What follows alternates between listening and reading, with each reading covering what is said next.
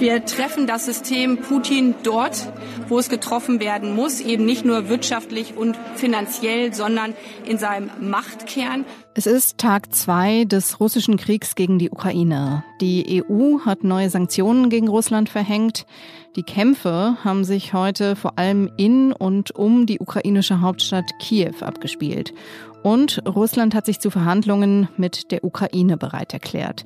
Über all das sprechen wir gleich hier im Was jetzt Update.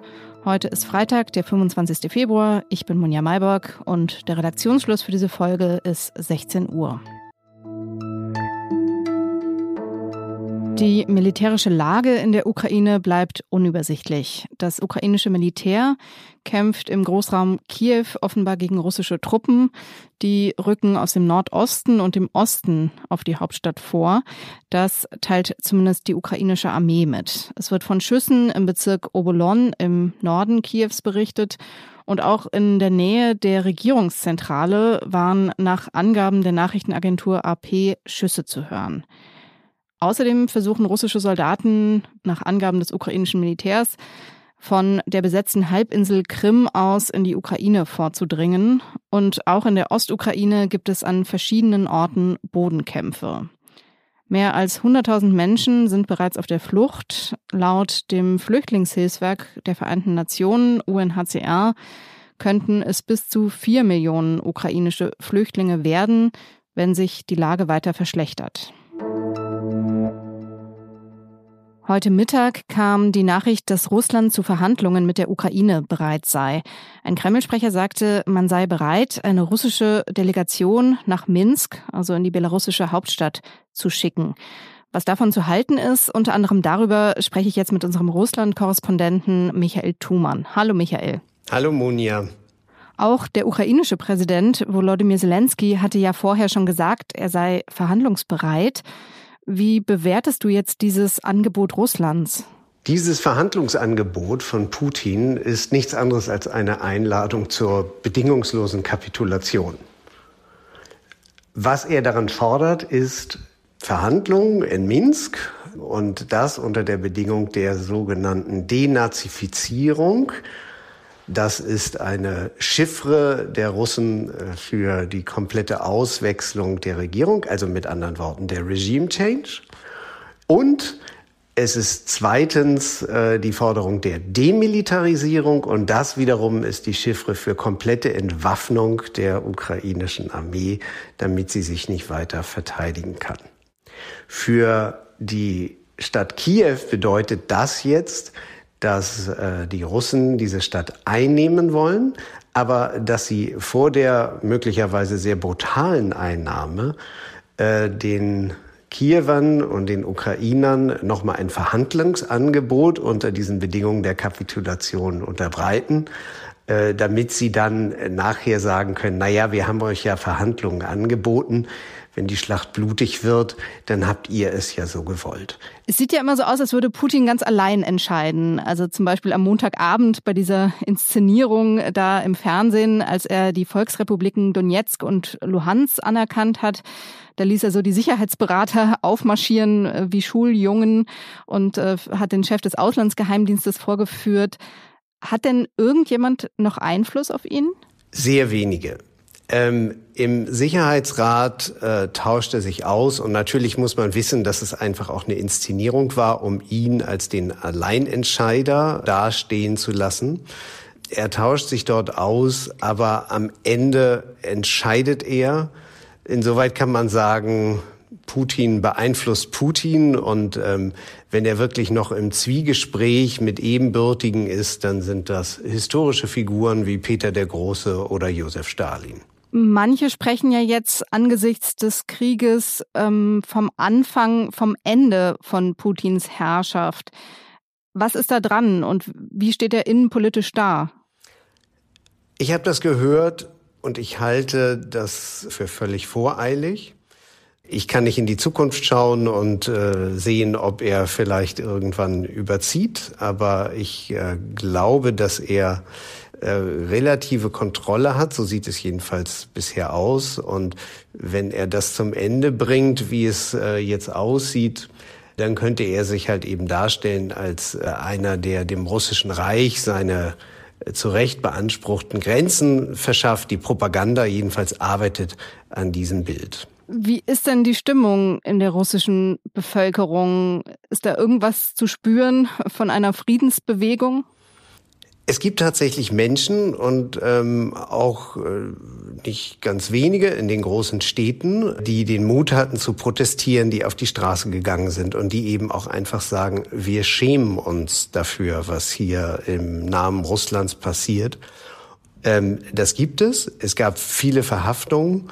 Ich glaube aber, dass es sich dabei um eine Minderheit handelt und dass die Mehrheit der russischen Bevölkerung abends ruhig vorm Fernseher sitzt und sich von der Propaganda berieseln lässt. Und darauf deuten auch die letzten Meinungsumfragen hin, dass dieser Angriffskrieg in der Bevölkerung leider überwiegend Rückhalt hat. Merkt man denn im Alltag in Moskau, dass Krieg geführt wird? Überhaupt nicht. Es herrscht eine bizarre Stille. Ähm, das Leben geht ganz normal weiter. Äh, man äh, wühlt sich äh, von im Stop and Go und gelegentlichen Staus durch die Moskauer Stadt.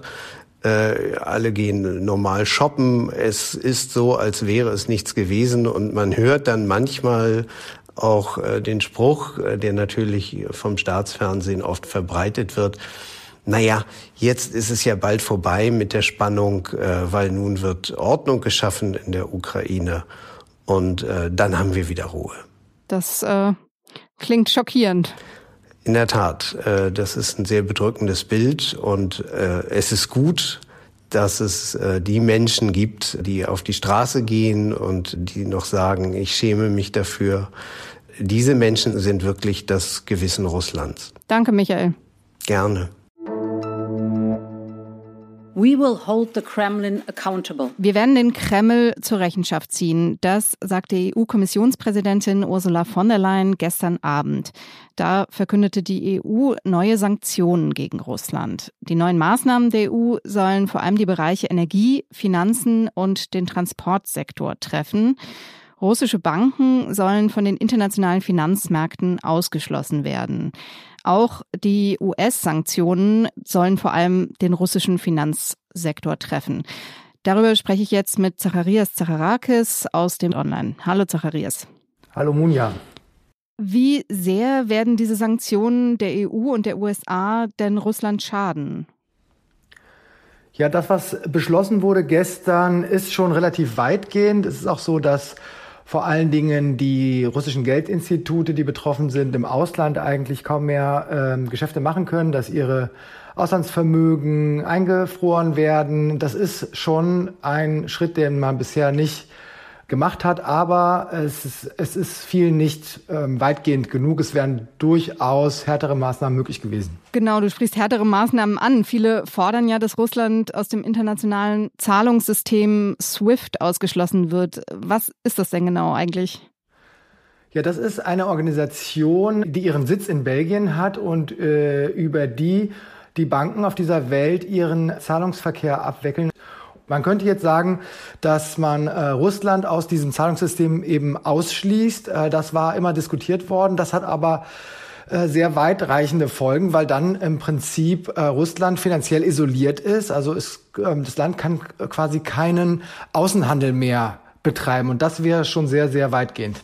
Bei den jetzigen Sanktionen geht es ja immer so ein bisschen darum, äh, den Kreml direkt zu treffen. Wenn man jetzt äh, SWIFT verbieten würde oder Russland davon ausschließen würde, würde das auch Privatpersonen stärker treffen? Im Grunde genommen wäre ganz Russland dadurch, ähm, dadurch betroffen. Also nicht nur Privatpersonen, sondern auch oder ähm, sehr vermögende Personen, sondern auch die gesamte Bevölkerung, weil eben der gesamte Außenhandel, also Importe und Exporte dadurch ähm, ja nicht mehr möglich wären. Es wäre sogar so, und das ist das Problem, warum das, äh, warum Deutschland und ähm, auch andere EU-Staaten davor bisher zurückschrecken. Es wäre sogar so, dass ähm, vor allen Dingen die Energieexporte aus Russland nach Europa davon betroffen werden. Das heißt, wir könnten schlicht und ergreifend nicht mehr die Gasrechnung bezahlen, die Russland uns monatlich ausstellt, weil einfach die Möglichkeit dazu fehlte über SWIFT. Äh, das heißt, ähm, Russland würde dann wahrscheinlich in relativ kurzer Zeit auch die Lieferungen einstellen. Und zwar nicht nur bei Gas, sondern auch äh, was Kohle angeht. Also Deutschland bezieht auch relativ viel Steinkohle aus Russland noch. Das heißt, innerhalb kürzester Zeit ähm, würden einfach diese Energielieferungen wegfallen. Und das wäre natürlich sehr weitgehend auch für Deutschland, für Europa. Äh, das ist der Grund, warum das halt bisher noch nicht passiert ist. Und hältst du es trotzdem für möglich, dass es noch kommt in einem nächsten Schritt? Also es wird jetzt politisch diskutiert, auch innerhalb der ähm, Ampelfraktion, weil das tatsächlich auch sehr schwerwiegende Konsequenzen für Russland selbst hätte. Also dem äh, Regime in Moskau würden dann einfach äh, Milliardeneinnahmen fehlen durch eben diese Energieexporte nach Europa und auch in andere ähm, Länder der Welt. Insofern würde, wäre das eine Maßnahme, die tatsächlich äh, ziemlich schnell und ziemlich, ähm, ja, ziemlich stark wirken würde. Aber ähm, es hätte eben für uns auch sehr äh, große Konsequenzen, nämlich vor allen Dingen würde sich Energie noch weiter verteuern. Also ähm, äh, unsere Spritpreise, unsere äh, Gaspreise sind ja schon enorm gestiegen in den letzten äh, Monaten. Insofern, ja, das ist eben der Punkt, warum hier noch gezögert wird. Danke dir, Zacharias. Sehr gerne, Munja. Und die Meldung kam dann noch rein. Die EU will Putin und den russischen Außenminister Sergei Lavrov auf die Sanktionsliste nehmen. Das heißt, dass Vermögenswerte der beiden in der EU, also zum Beispiel Geld, Aktien oder Immobilien, eingefroren werden könnten. Möglicherweise, das ist noch nicht ganz klar, könnten die beiden auch nicht mehr ohne Einschränkungen in die EU einreisen. Was noch? Natürlich möchten wir gerade wissen, wie es den Menschen in der Ukraine geht. Aber von dort zu berichten, ist im Moment gar nicht so einfach. Ich habe vorhin mit einer jungen Fotografin und Filmemacherin telefoniert, Julia Kochetova. Und sie hat mir erzählt, wie sie die letzten Tage im Donbass recherchiert hat, also in der Ostukraine, und wie sie jetzt gerade versucht, nach Kiew zurückzukehren. Wir hatten kaum Internetverbindung und auch sonst alle möglichen technischen Probleme. Aber vielleicht kann man sie ja trotzdem halbwegs verstehen. Ich habe sie gefragt, wie die Bevölkerung gerade reagiert und sie hat mir erzählt, dass viele, viele auch ihrer Freunde kämpfen wollen und ähm, dass sich an diesen Militärpunkten äh, richtige Schlangen von Freiwilligen bilden. There are lives of people next to military concerts uh, and uh, they're not scared. They just ready to fight for their country. Und sie hat mir geschildert, was der Westen ihrer Meinung nach tun sollte. We do really need more troops. We do really need NATO support here. We do really need more weapons. We do really need more sanctions. Uh, we do really need to cut off Russia from SWIFT payment system and make them feel how it's to get paid for all these crimes against humanity, uh, which they are doing right now.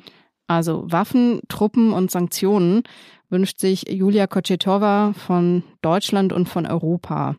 Das ist natürlich jetzt nur eine Stimme und eine Position, aber ich kann schon mal ankündigen, dass Sie hier in den nächsten Tagen noch andere hören werden. Das war's für den Moment hierbei Was jetzt. Heute Abend wird dann wahrscheinlich mehr vom NATO-Sondergipfel bekannt werden.